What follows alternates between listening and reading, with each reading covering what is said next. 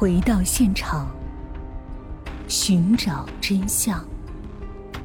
小东讲故事系列专辑由喜马拉雅独家播出。突击行动一定要注意保密，把握最佳的时机。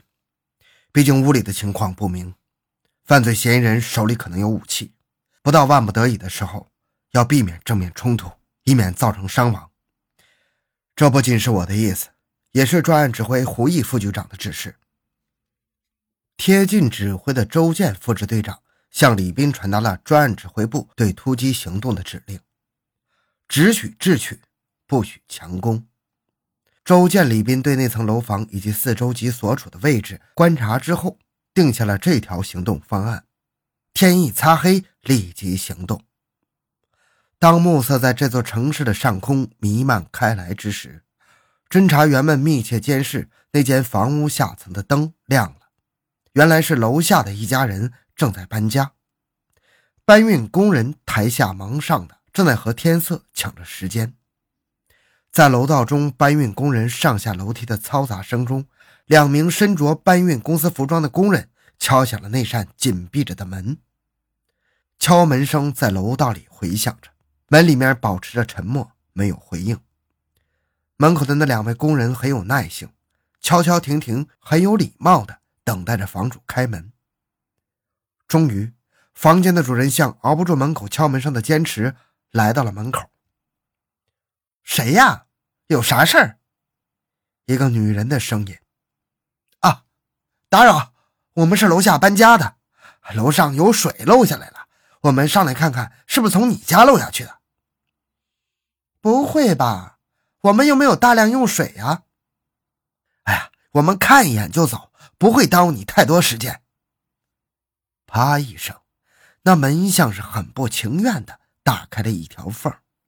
旁边立即伸出一条有力的腿，别住了已经打开的房门。一只乌黑的枪口直顶住开门的那个女人。持枪者就是一直在现场跟踪追击的一大队副大队长刘藏杰。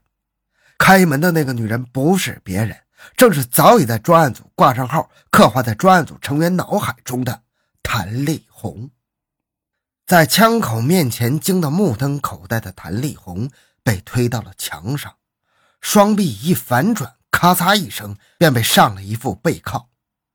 紧随其后的李斌、周建、赵玉平便旋风一般的卷了进去。里屋两名年轻男子立即被扑倒在地，靠了个结实。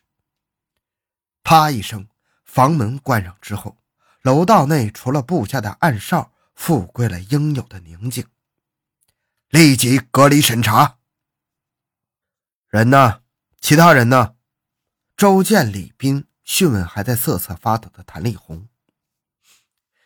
里面的那两个，一个是小王王立波，我的男朋友；另一个叫吕振宇，再就是小虎，小虎他哥老刘，我六个人，总共六个人。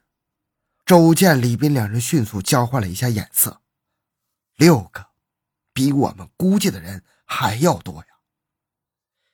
你叫什么名字？谭丽红。小虎是谁？张仁虎。小虎他哥叫什么？张仁猛。张仁猛在哪里？在外面开出租车，不知道在哪开着呢。啥时候能回来？嗯，小虎他哥已经有一段时间没有和我们见面了，这里他从来没有来过，也不知道我们住在这儿。嗯，为啥？他和我们这些人全都闹崩了。那谁知道张仁猛的情况？应该是小虎吧，他们是哥俩。老刘是谁？老刘叫刘东英，没跟我们住，好像住在南宫平什么地方。小虎应该知道。现场行动的警察从屋内查获了。仿六四手枪一支，子弹已经上膛，手枪子弹十发，匕首两把等作案工具。民警们分别将犯罪嫌疑人带出现场，绝不能暴露，以免走漏风声，惊动余孽，酿成意想不到的恶果。民警们将这三名犯罪嫌疑人分别带离现场之后，已经是夜里十点了。从现场火速赶回局里的周建、李斌，根据现场获取的情况，立即对张仁虎进行了讯问。张仁虎一听他哥的名字，眼里猛地流出泪来。老天哪，张家兄弟就这样完了呀！从悲痛欲绝的张仁虎口中，终于获取了张仁猛所驾驶的出租车可能是甘 A 某某某某号，或者是另外一个牌照号时，已经是八月二十六日凌晨零点三十分。专案组指挥胡毅听取汇报之后，亲率周建、李斌等人赶往设在七里河滨河路上的兰州市公安局交通治安分局，坐镇指挥抓捕团伙首犯张仁猛。此人携带枪支，身背血案，性格凶残，驾驶车辆机动灵活，作案经验丰富，还有一定的反侦查手段。一旦嗅到不安全的气味，一定会逃之夭夭的。或知道自己被困被围之时，绝对会做鱼死网破之挣扎，所以是名十分危险的犯罪嫌疑人。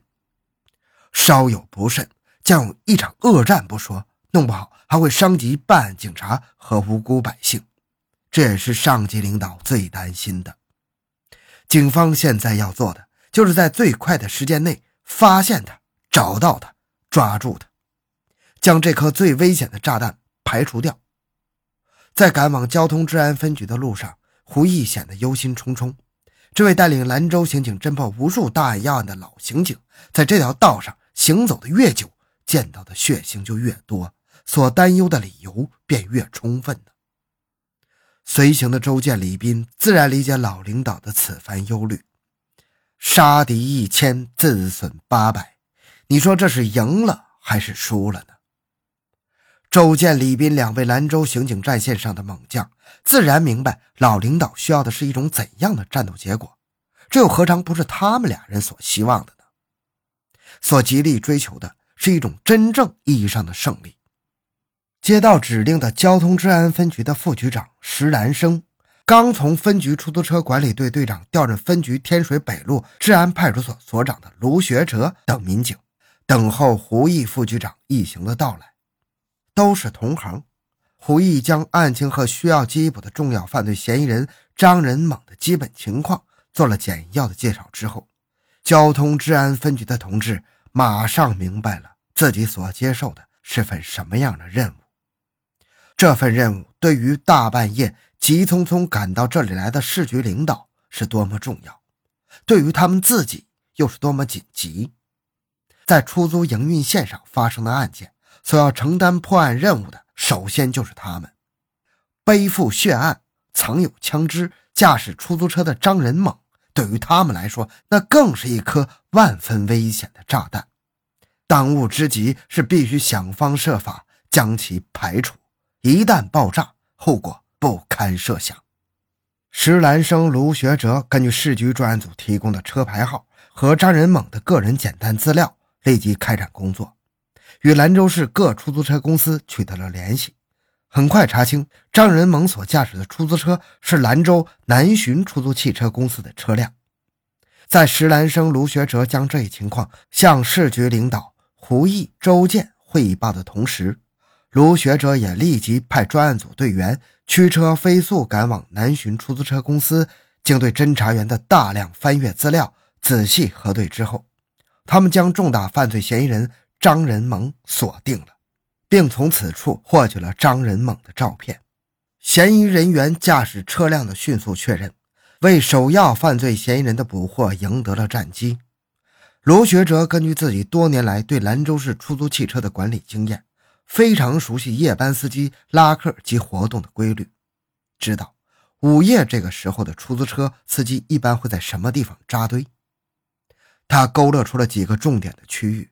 同时，亲率部分民警驱车前往兰州城关七里河区的主干道上的娱乐场所、夜总会、夜市，一路查询而去。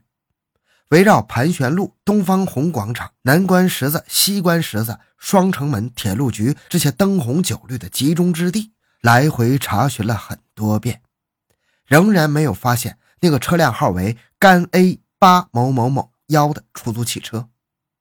只有找到车，才能找到人。车在，人一定在。